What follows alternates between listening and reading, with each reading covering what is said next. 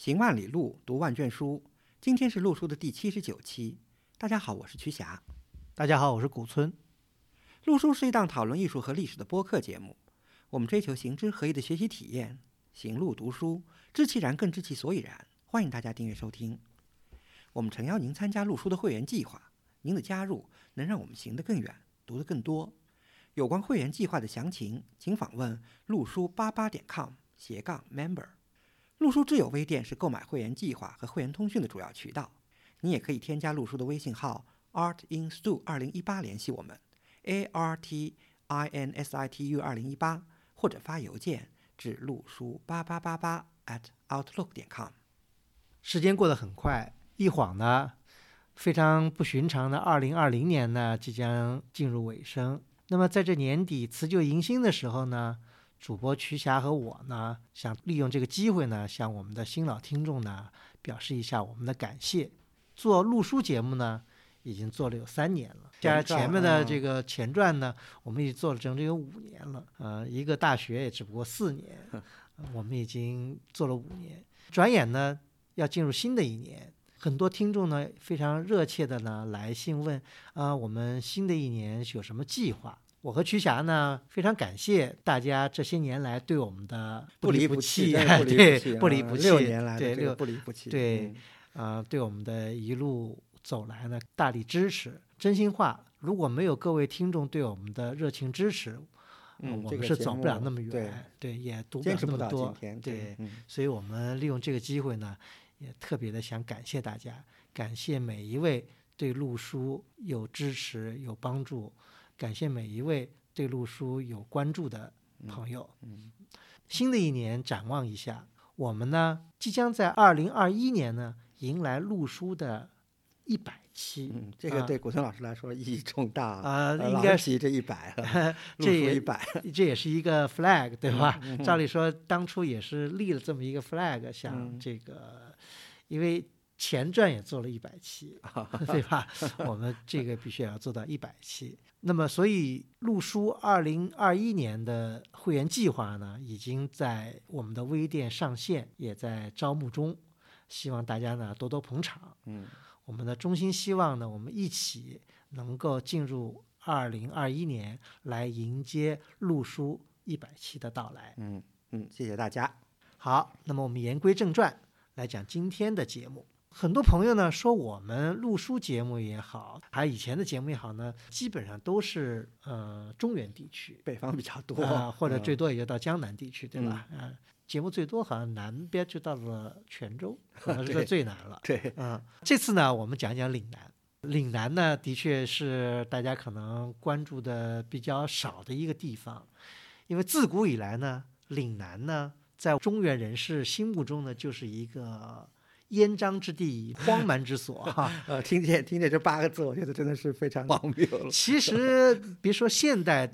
对于比方生活在北京人来说，觉得深圳、广州也还是一个离着天子蛮远的一个地方，对吧？从这个角度来说是没问题，天高皇帝远的地方。那么岭南，岭南具体来说呢，就说我们讲的呢，就是五岭以南这个地理上的一个概念，有以大庾岭啊、祁田岭啊这五个岭作为一个山脉，把南部跟北部的中原地区呢。分隔开来，这个呢，基本上呢，岭南呢是包括了广东、广西，还有湖南、江西的一些一些部分，对，但也是靠近广东了，肯定是。对对对，呃，这个部分呢，的确呢，在我们的核心文化圈以外。是比较偏远的，偏远另说，我觉得边缘还差不多。嗯，以这个政治中心的这个角度来说的话，对，尤其是在唐宋的时候，对吧？那这个地方等于还是属于开发的不久的一个地方。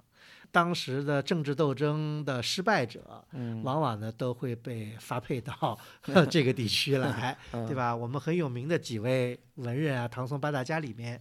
韩愈，韩愈因为政治斗争的原因呢，发配到了潮州。所以呢，韩愈有一首诗：“一封潮州九重天，西贬潮州路八千。”就是这个奏章没上好，皇帝把他一下子晚上就给贬到潮州去了，八千里，八千里路云和月了，就 心情挺不好的。叫“欲为圣明除弊事，肯将衰朽惜残年。云横秦岭家何在？雪拥蓝关马不前。要从这个翻越秦岭嘛，要从山西，要从这个西安跑长安跑出来。所以呢，跟他侄子说：“知汝远来应有意，好收五谷丈江边。”就是他是抱着这个发配了以后就不回去的，这个就等于要，呃，尸骨要埋在了这个脏江这个脏器之边啊。对，今天来读这个韩愈，我觉得也是挺有意思的，因为韩愈这个人吧，文章当然写得好，诗也写得好，但是韩愈太滥情了，呃，一贯如此，有些悲观。对，但是呢，不管怎么说呢，在唐代这个时候呢，肯定在韩愈心目中，岭南地区是属于是。非常荒蛮的地，就跟清朝好像发配到这个宁古塔与披甲人为奴是一个概念。那么到了宋代呢，大文豪苏东坡也因为政治斗争的原因呢，应该是乌台诗案什么的，嗯嗯呃，也因为政治斗争的原因呢，也被发配到了岭南。但我觉得苏东坡的。心态心态还比较好。对，有两句很有名的诗，就叫“日啖荔枝三百颗，不辞常作岭南人”。有荔枝吃还可以啊。对，但是只有荔枝吃才愿意做岭南人，所以这岭南人也不是很好做的。我们说这个呢，就是在中原人的眼睛里呢，岭南地区呢，的确在很长一段时间内是一个比较天高皇帝远的一个荒蛮之地。也是因为他是比较天高皇帝远的，所以他也出现过一些割据政权。越国嘛，南越国赵佗，赵佗其实也是汉人，只不过他因为他是秦秦朝的将军嘛，然后去去征服了这个南越，然后就索性就在那儿割据了。那么岭南地区。从我们所关注的文化遗存来看，有没有什么看点呢？还说它完全是一个文化的沙漠呢？怎么能说文化的沙漠呢？因为岭南地区，我觉得就以广州为中心，因为嗯，出土的实物啊、遗存啊，这广州很多啊，南越、南汉，对吧？这两个割据政权为主的这个陵墓啊、工工程遗址啊，都已经出土了，这个就非常神奇。我觉得广州可以说是中国少有的几个，呃，就是城市，自从秦汉以来就一直是在这一个范围之内，就很少移动的城市的中心，也就在今天的南越王宫啊、南汉王宫。其实，在中国，虽然我们有说是华夏文明五千年，但是能找到像广州这样的城市的，呃，没有几个。成都算一个，可能苏州算一个。其实大名鼎鼎的洛阳也好，长安也好，其实是已经游移了很多次的机制，比方汉长安跟唐长安，对，就完全不在一个概念。对，比方说魏晋的洛阳跟唐的洛阳。的确，比方说到了广州，我们推荐，比如南越王墓，南越王墓就是非常值得一看的一个在市中心的一个。嗯，文化遗址，第二代赵昧的墓啊，赵佗和赵昧的这个印章都发现了嘛？其实有一点，我觉得也可以印证刚才古森老师说的中原王朝对这个南方割据政权的一种鄙视啊。因为在司马迁的史记，因为大家知道司马迁是一个非常严谨的人啊，他写的一般靠谱，但是在他的史记里就把赵昧写成赵胡，就是就是很很蔑视的这个事儿。其实人家叫赵昧，根本没不可能有赵胡这个字。我们刚才讲到的是一些地下的遗存。陵墓为主，还有一些考古的遗址，我觉得到广州来，嗯，推荐去看的。那么我们来寻找一下岭南地区的一些文化遗存呢，我们还是以地上的为主来看。那么地上我们也要有个线索。其实广州也好，或者是嗯，包括广西的一部分什么，其实它古建筑还挺多的。嗯，无论是道观啊，还是文庙啊，宗祠啊，对，有很多。还有这个国家的祭祀，比方说我们讲到的这个四个海庙里面，一个南海神庙也在广州，而且唯一有迹可循的海庙，而且里面还保留了唐宋的碑刻啊，这也是非常有意思的一个地点。那但是建筑呢是比较晚了。那么我们今天跟大家想分享一个呢，还是以佛教为线索。嗯，以佛教什么为线索呢？以佛教禅宗的一位非常有名的大和尚六祖慧能的足迹为线索，来寻找一下岭南的一些文化遗迹。其实讲到六祖慧能，我们首先要讲讲禅宗啊。嗯嗯，禅宗是在中国佛教的宗派里面算是。后起之秀，嗯嗯，不是很早。大家都知道，达摩算是禅宗的初祖，菩提达摩。对，有一个背景，就是达摩大家都知道，对吧？是这个南朝的时候来的。其实从三国的孙吴开始啊，呃，因为我们讲佛教。影响中国，传到中国。以前我们主要是强调这个丝绸之路，从南亚到中亚，通过丝绸之路的这个影响。其实呢，从三国以后呢，其实我们越来越明显的看到一个海上的一个。这个海上贸易之路，或者现在今天我们甚至直接就叫它海上丝绸之路。而且我们现在看到一些记录呢，就是很多呃来自印度啊，包括今天印度西北部啊、吉宾啊，对吧？犍陀罗地区的一些高僧是直接通过海路到了中国，而且一般他们的第一站就是中国的南方的门户，就是广州。呃，达摩呢，据说就是登陆在广州上岸。对，上岸以后呢，盖的第一座寺庙呢，就叫西来庵。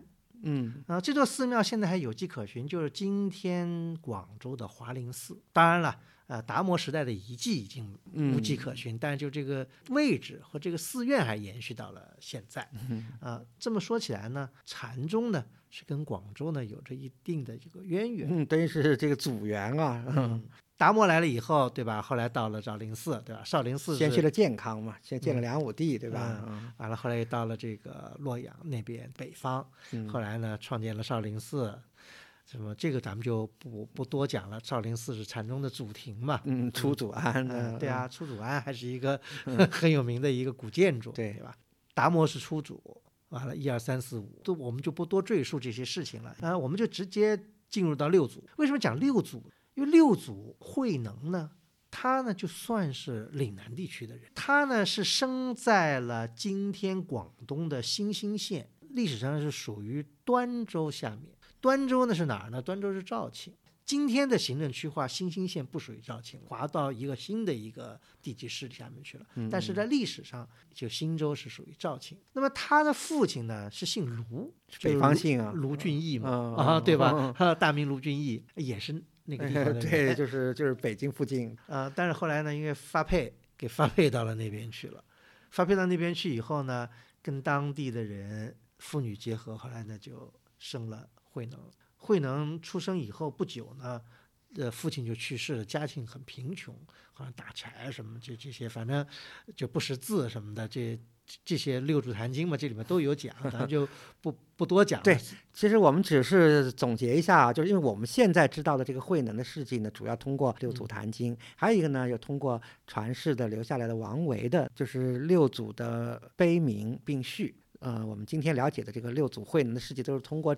这两个文献来的，嗯，当然，因为六祖肯定是一个不世出的人才了。虽然前面有初祖、二祖，一直到五祖弘忍，但是应该说是从六祖开始，中国化的一个呃佛教宗派禅宗才真正的确立。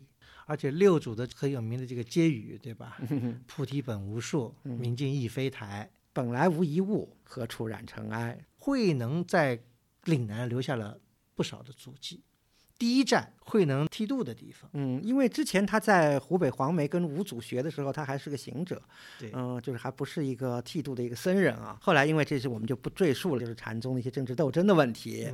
然后慧能呢，嗯，现在大家看来是命悬一线啊，就是连夜怎么就逃到逃回了故乡嘛，然后隐姓埋名十七年，到了四十岁上才去了广州，今天叫光孝寺。当时叫法性寺，对，唐代叫法性寺。他在那里听印宗印宗和尚的人在讲法，嗯，才有了一个风动幡动这个心动的这样一个故事啊。这我们也不讲了。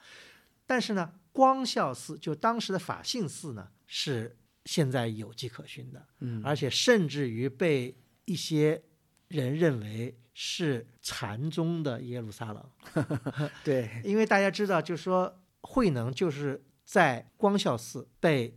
印宗和尚后来剃度，剃度，但印宗和尚还拜他为师。对啊，然后就是在当时那个光孝寺，就是法性寺的菩提树下，然后这个慧能开讲嘛，是法。对，这个这个菩提树也有点菩提迦叶的菩提树的这个意思，圣树，圣树。我们刚才讲的光孝寺，这光孝寺历史上名字很多，历史也比较悠久。据说呢，这个寺的历史呢可以追溯到三国时期。嗯，是三国时期当地有一个姓于的。一个都尉的住宅，后来他去世以后呢，就舍宅为寺。嗯，后来这个寺就是不断有从这个印度来的僧人啊，在这儿这个翻译佛经，然后居住讲法，所以一直是广州，嗯，很著名的一个大寺。呃，名字呢也各种各样的。后来叫法性寺以后呢，还叫过乾明寺啊，叫过崇宁万寿寺啊，天宁万寿禅寺什么，一直到了南宋绍兴二十一年的时候，嗯才叫光孝寺。到了今天，广州等于是第一大寺，历史非常悠久，而且呢很有意思是什么呢？大家知道，基本上广州这个地方啊，在宋以后，嗯，嗯，就是张弘范灭这个就是南宋，对吧？那是在也在广州附近伶仃洋嘛。以后广州就基本上没有经历中原的这个大乱，嗯，嗯一直到大不多清初啊、呃因为大家知道这个清初的时候，呃，广州遭到过一个血洗，因为是南明的南明的问题，所以呢，光孝寺呢基本上格局从宋代一直保持到了清代。当然，到了清初的时候呢，光孝寺被大大的缩减了范围，因为光孝寺的位置呢是在原来广州老城的城墙的西北角。说是这个寺的西部和北部就贴着城墙了，基本上。对嗯呃，后来呢说历史上光孝寺的规模非常大，多少个是殿，三华里什么的，有多少殿，有多少堂，对什么啊还据说什么和尚跑马烧香，有这样的传说，嗯就是非常大的一个宏伟的一个寺院。那么这个寺院呢，一直到了清代呢，还是很宏伟。但是清代八旗兵来了以后呢，把寺院的前后呢都占去了一部分，剩下的部分呢，还应该说是保持了原来的一个就格是至少局跟规模说建筑没有怎么毁吧。据说就是因为广州，但是广州城是毁得很厉害，所以说是清朝人刚来的时候，光孝寺还一度被用作考院，嗯。就说明他当时建筑还在嘛。那么今天我们看光孝寺呢，当然首先看到的就是光孝寺的大雄宝殿。这个建筑呢，有些文章呢称大雄宝殿呢是岭南地区呃最古老的建筑，嗯或者说是宋代建筑也好什么。这个呢就看你怎么来定义。我们呢也在这里不下定论。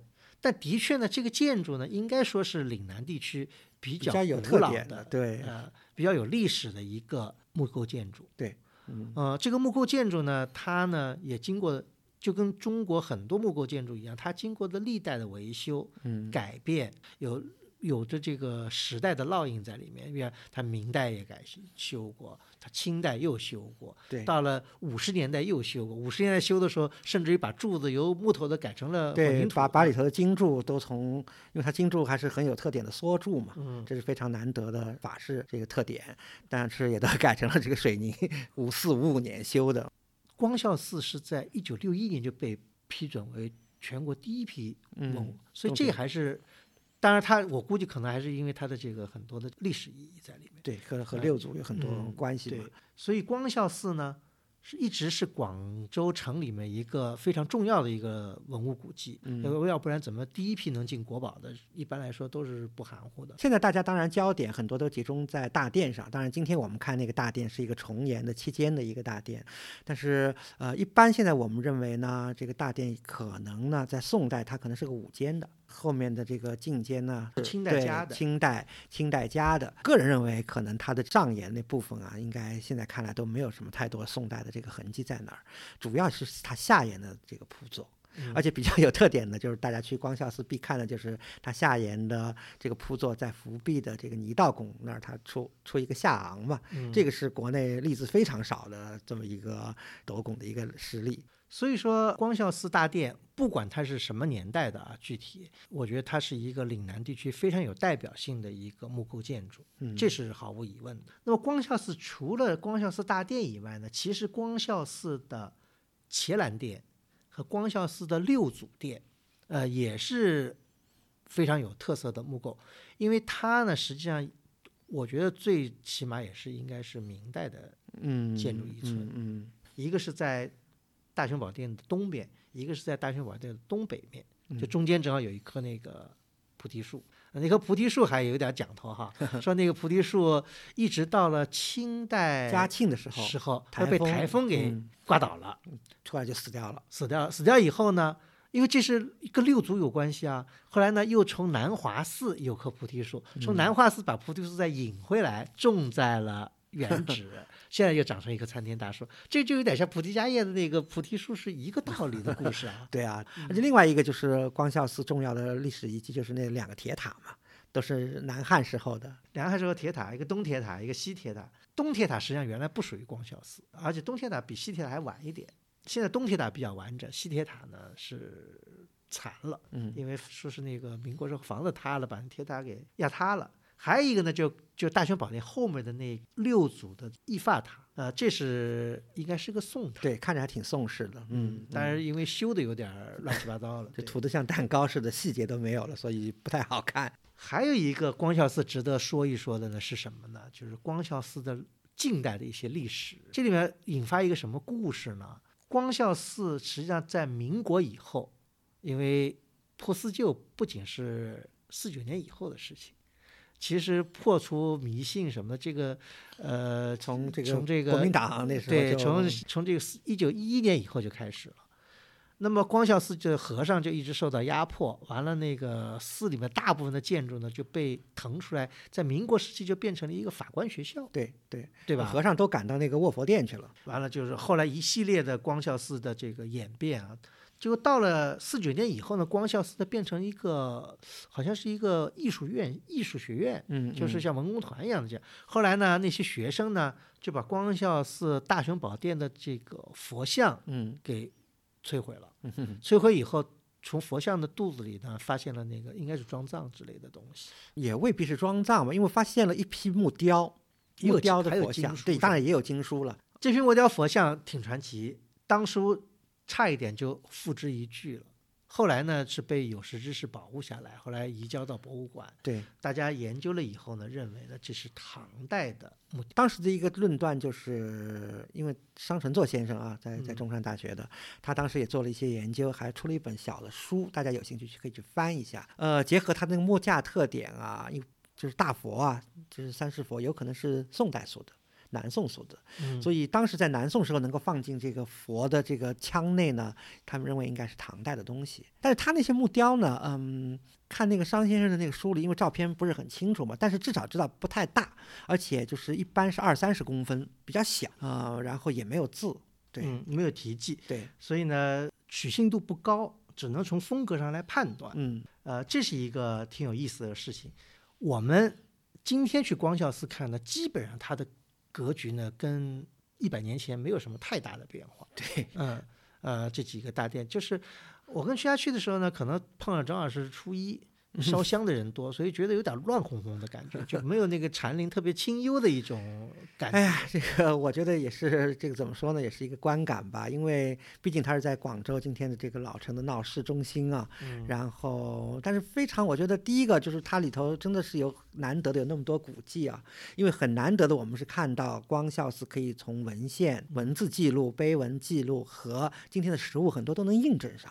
非常难得，但是 就是好像观感体验确实不太好。一个是古村老师说的这个太嘈杂了，而且那些古迹好像保存的状况也不是特别好，就是夹杂着民国的那些建筑啊，以后七八十年代做的一些建筑。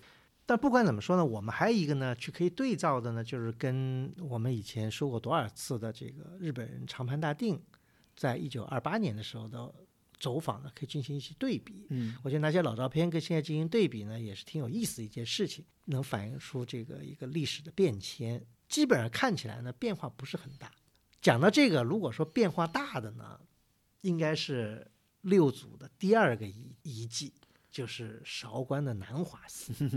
呃，南华寺是大大的了得，因为它就是潮汐，潮汐的佛唱，对，它就是潮汐的所在地，所以南华寺实际上应该说是南禅宗的这个祖庭，那毫无疑问啊。对吧？而且说到这儿，其实我突然想起来，最近上新闻的那个台湾漫画家蔡志忠啊，嗯我觉得当时九十年代初我读大学的时候，这个学校里特别火，社会上特别火蔡志忠画的那漫画嘛，嗯，他的那个啊《六六祖坛经那个我也看潮了潮汐的佛唱那对几本我都买的嗯啊，也是第一次了解一些禅宗知识，居然是和这个呃出家的这个，呃还好像蔡志忠人还在杭州啊，但是所谓出家吧。对所谓出家，但是好像言论还有点雷的啊，嗯回到南华寺，南华寺以前不叫南华寺，在六祖的时候，那个地方叫宝林寺，嗯有寺院，但不是一个非常重要的一个寺院。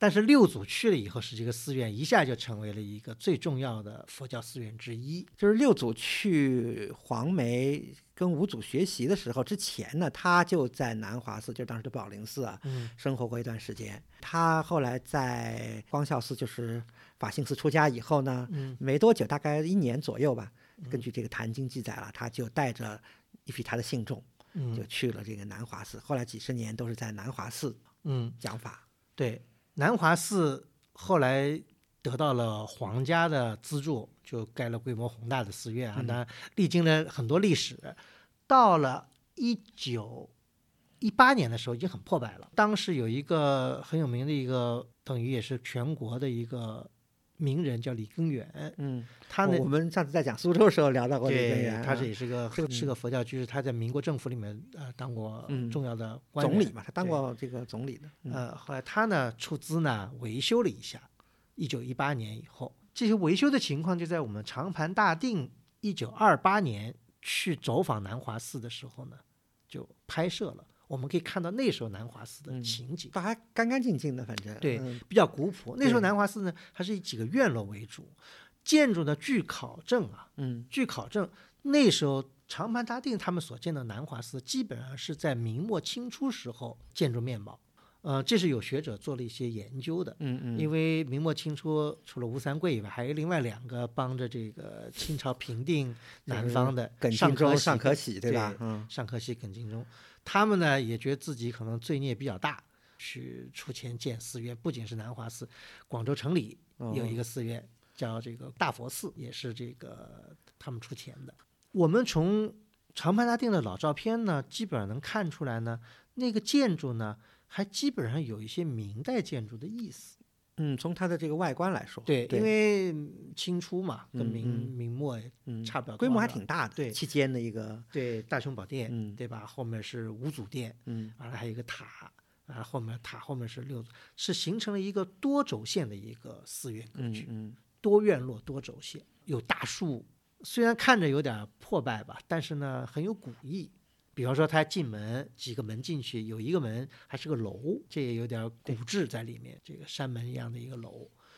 这长盘大定呢，给我们有非常比较清楚的一个记录，但是呢，我们今天呢是看不到长盘大定所记录的南华寺。这里面有个什么样的一个故事呢？就是这涉及到了中国近代佛教史上一个非常有名的人物，就是叫虚云老和尚。啊，如果大家知道中国近代佛教史的话，一定知道虚云这个自述活了一百二十多岁啊。他呢复兴了很多寺院，在南华寺以前呢，他去他在云南，嗯嗯，什么云溪寺。据说啊，有一天虚云和尚在打坐似梦非梦的时候呢，梦见了六祖慧能呢来到了他身边，说什么呢？说时至矣，汝当回去。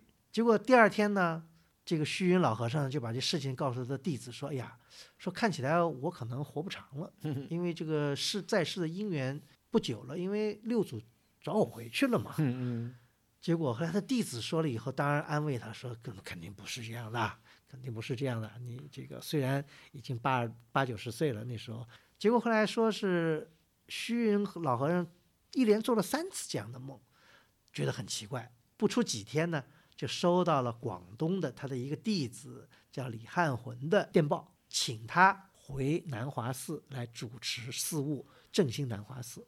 所以虚云和尚说，顿时就明白了，原来六祖托梦给他，并不是让他 去见六祖，而去振兴南华 寺。虚云虚云这老和尚一直一直是神神叨叨的，这这都是他自己讲的，反正虚云呢，就回到了南华寺，在南华寺呢进行了大刀阔斧的建设。因为他能找到钱啊，对，到三八年，基本上把这南华寺了，对吧？给整个的面貌给改变了。嗯它主要的改变是什么呢？南华寺原来是多轴线的，就是比方说中路、东路、西路，它呢以这个塔嗯跟六祖殿为轴线，把大雄宝殿原来的这些大雄宝殿什么全都拆掉，完了呢，重新把山门、大雄宝殿全都顺着一溜儿嗯嗯盖了，就把以前长盘大定所看到的那个情况就全部的不存在了。据说呢，虚云是从风水的角度说，把南华寺的风水给改了。这个当然是一些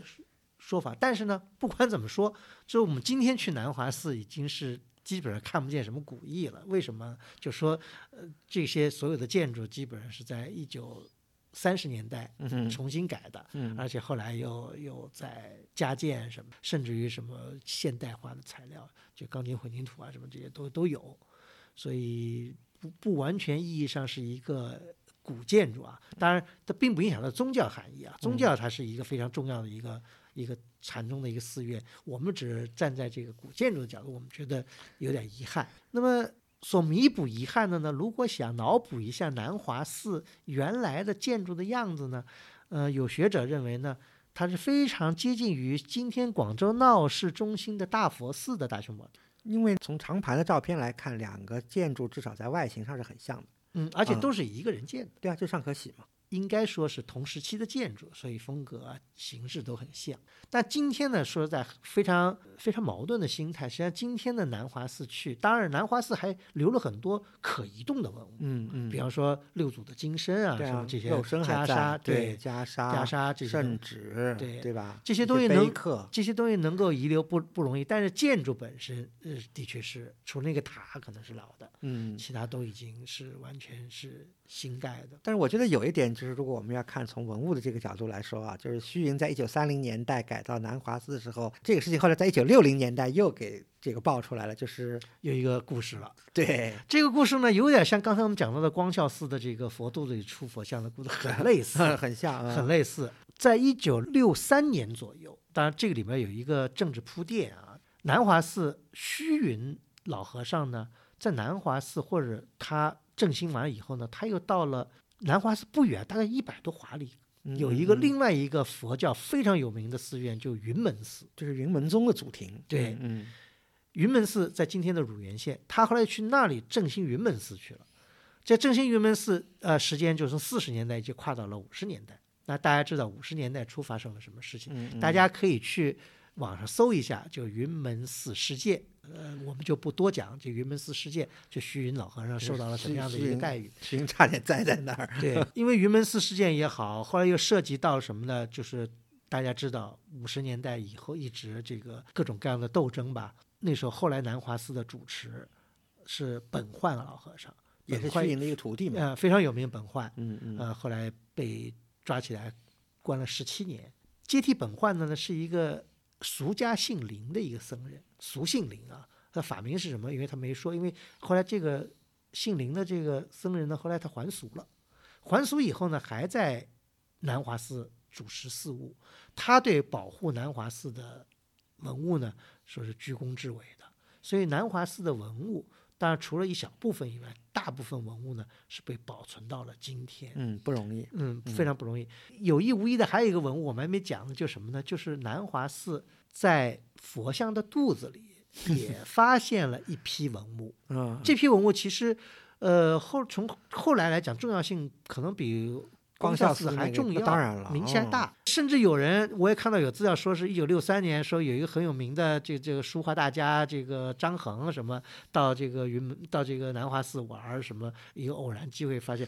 怎么发现呢？我觉得很难讲，因为张衡是不是去那时候去？因为张衡六三年下半年就去世了，也可能我觉得是到了六十年代，可能还没到文革，可能就破四旧或什么的，把这个也跟那光孝寺一样，把这个佛的对破坏了其实。这个事情是大概是这个情况啊，就嗯。是六三年，因为现在看很多资料都语言不详，嗯。就是第一个呢，就在南华寺的一些建筑里呢，就是搜罗到一些木雕的罗汉像，大嗯。概个位数的几件，嗯。然后在南华寺的那塔里呢，呃，发现了十八尊修的挺好的嗯十八尊罗汉像，嗯后来就是对，那都是木雕了，而且都是四五十公分高的木雕，然后就是到了大佛的这个肚子里，哎发现了多少？三百四十多尊，嗯所以总共发现的木雕是三百六十几尊，全是罗汉像。嗯然后大家才想起来，其实这是什么？这是虚云老和尚干的事情。就三十年代，他们在整理重建南华寺，他们把南华寺的罗汉堂里的这个木雕啊做了一个处理。嗯因为这些木雕，第一个它高四五十公分，第二个它都有一个方座，嗯很难得的就是这个方座上还有字迹。都是北宋仁宗庆历五年、六年、七年。民国时候，这些文人士大夫，他们对这个宋代的字迹是非常感兴趣的，对佛像没有兴趣。就后来就是整理发现啊，就是有四十多尊罗汉的下面那个座子啊，被锯掉了。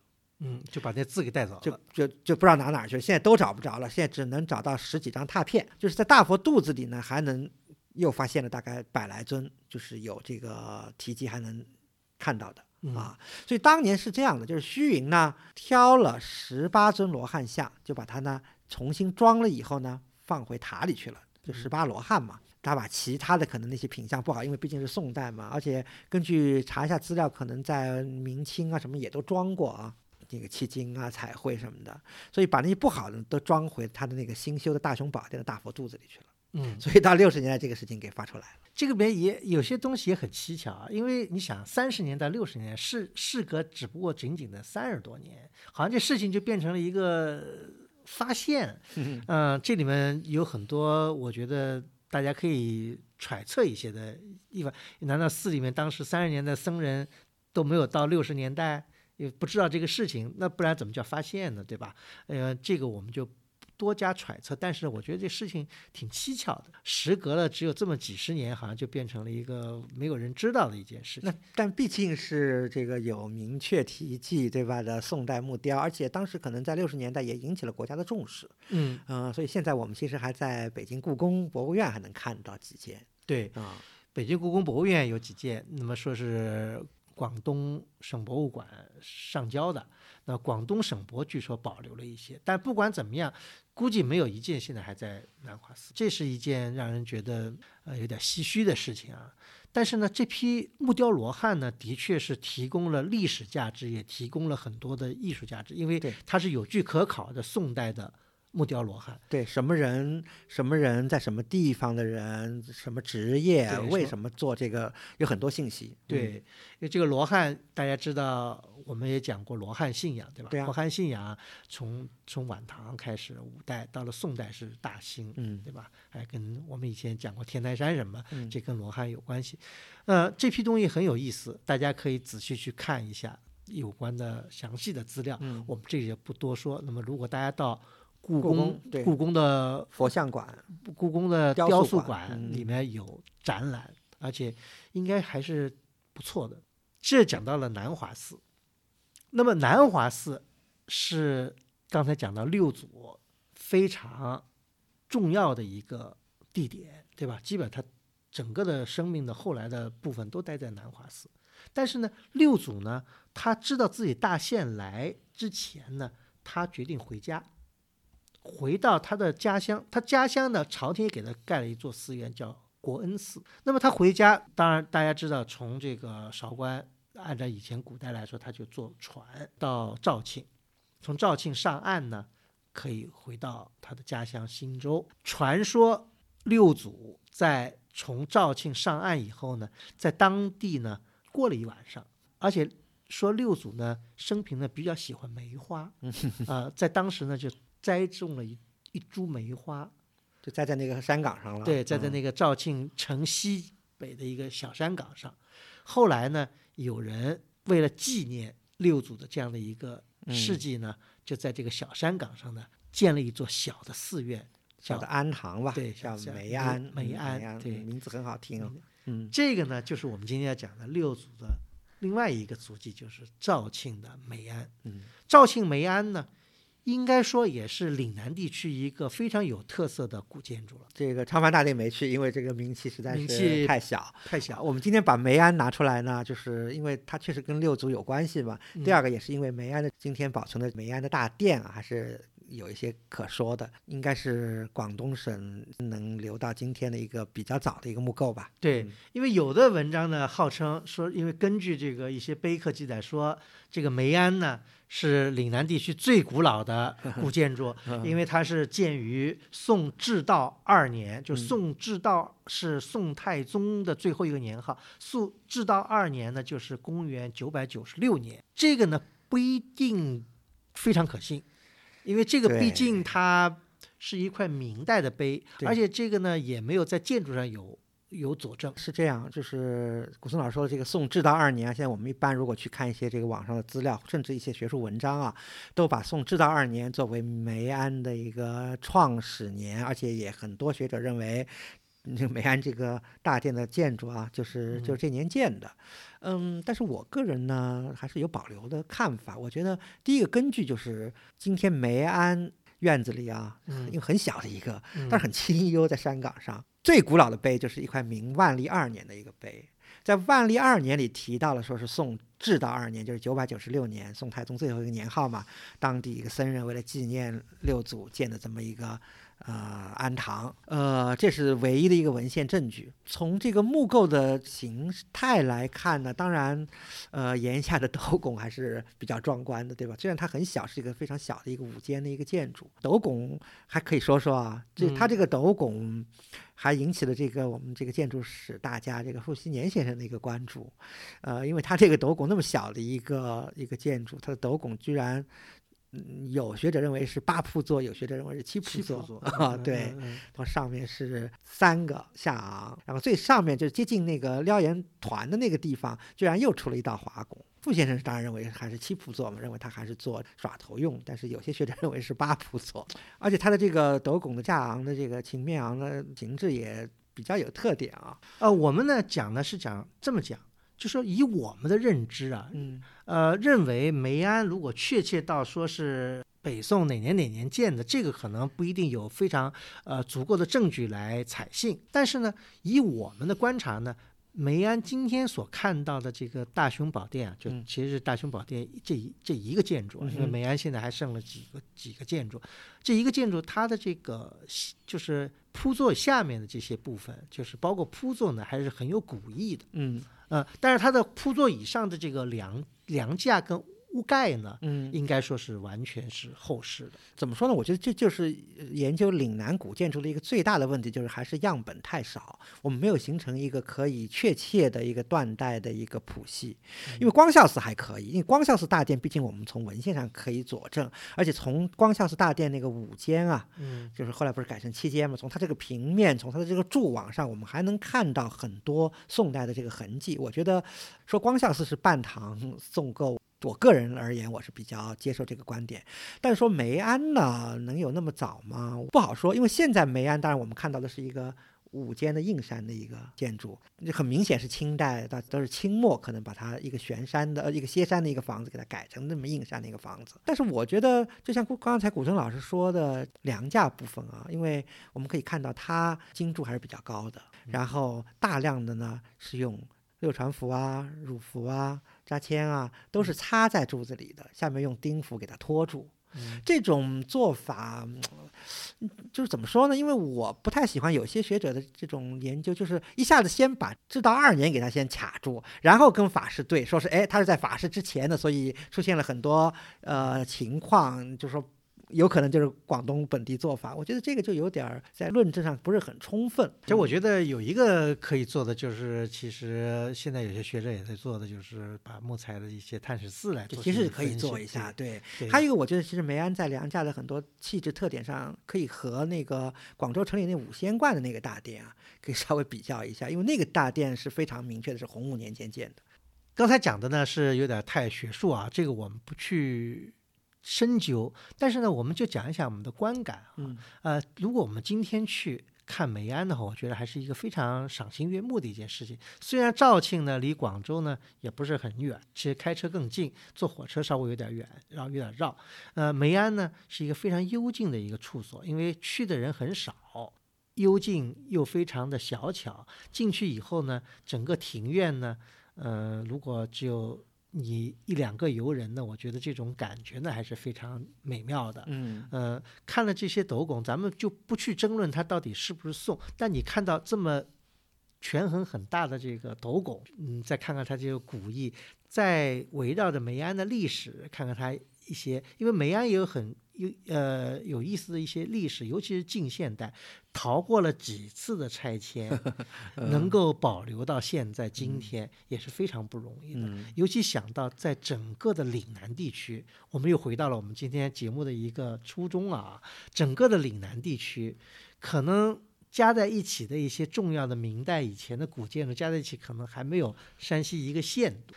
呃，这个当然有各种原因，因为不一定都是因为战乱或者因为岭南地区本身的气候条件可能也不是特别适合呃保留嗯，早期的这个木构，木构，对嗯吧？因为呃而且尤其很多重要的佛寺又是跟六祖，比如说虚云的这个修缮什么的，对就是刚才讲到，因为太高光了，这个就经常会被修嘛。对嗯，所以呢，我们今天呢讲了三个跟六祖有关的佛寺，一个光孝寺，一个南华寺，一个梅庵。这三个寺的地位各不相同，三个寺的历史也大相径庭。讲这些呢，是通过六祖慧能这样一个历史人物，我们可以把岭南的一些古建筑呢勾连起来给大家看一下。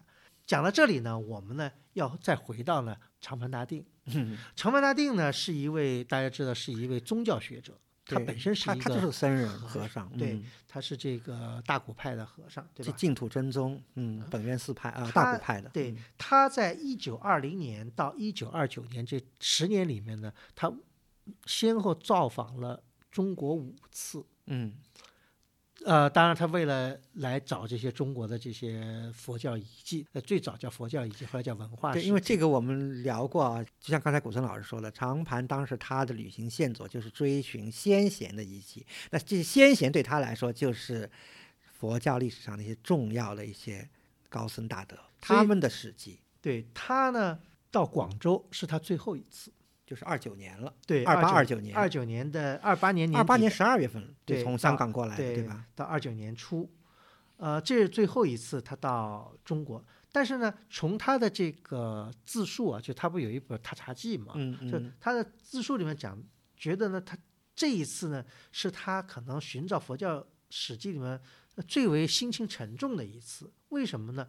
因为大家知道，从二零年到二九年，这也是中国社会进行一个剧烈变革的一个年代，对吧？呃，这十年里面，其实，在南方，因为南方是一直被国民政府，就是这对个革命政府广尤尤其广东嘛，哎广州对吧？嗯所所控制。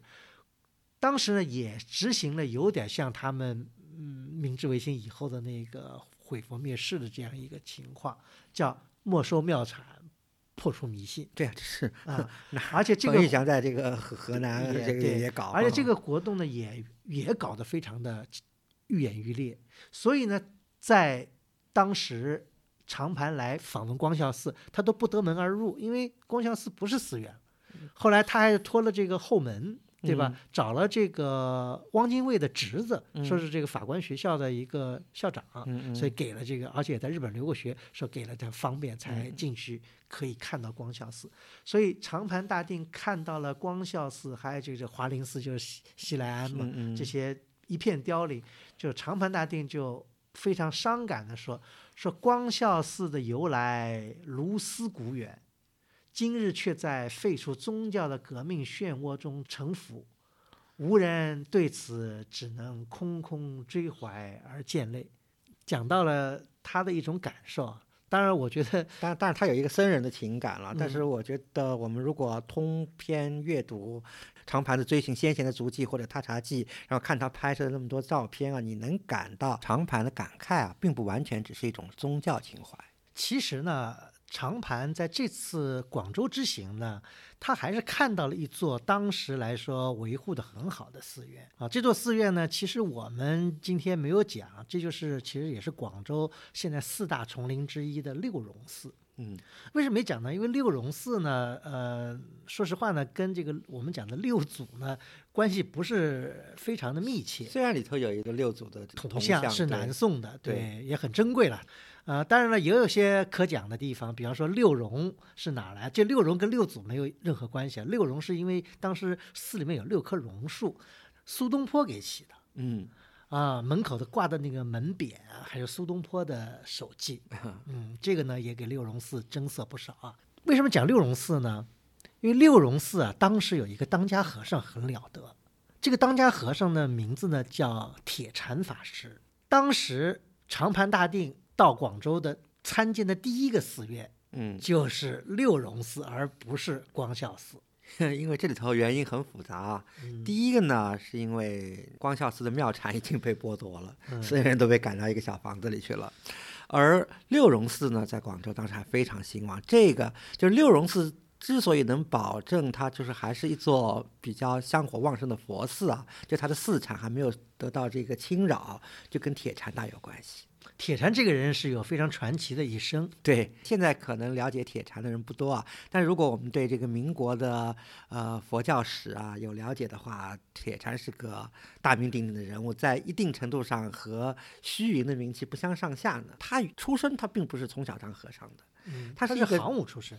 呃，对，但是他这个行伍又不是那种一介武夫的行伍，他是那种就是军队里的那种知识分子，会写会画。在年轻的时候，二十多岁的时候，去参加了刘永福的那个黑旗军啊，去打中法战争呢。嗯，啊，经历是非常丰富的一个人。后来好像他还做过什么书画生意，不仅能写绘画，而且他很会交际，对也很会这跟各方面的人打交道吧。嗯嗯，在清朝还没有灭亡的时候，那时候管理就僧侣，还有一个僧纲司，嗯对吧？那时候铁蚕就是广东的，好像僧纲司的头领，就等于是广东佛协主席，就是宗教局 对对，因为他是政府机构。对嗯后来，当然这个清政府灭亡了以后呢，他又是各种佛教组织的头，而且跟革命党的关系也不错。据说孙文呢还曾经亲自呃赠送了手写呃字字符给他。，对他就是铁禅这个人长袖善舞啊，他也他其实也不太念佛，嗯就是据说他又会经营，又会和各个方面拉关系，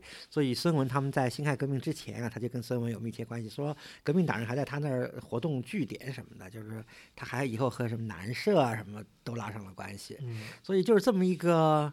你说他是一个政治和尚或者怎么样，反正就是一个嗯社会人士吧。非常入世。这才是为什么六榕寺能够在铁禅的护佑下能够这个兴旺的这个原因。啊而且呢，也是为什么长盘到了广州以后呢，先去拜见了铁禅，嗯因为他拜见铁禅以后呢，希望得到这个去光孝寺的一个介绍信。后来铁禅呢跟他关系不错的，呃，这个互相之间也有唱和啊什么。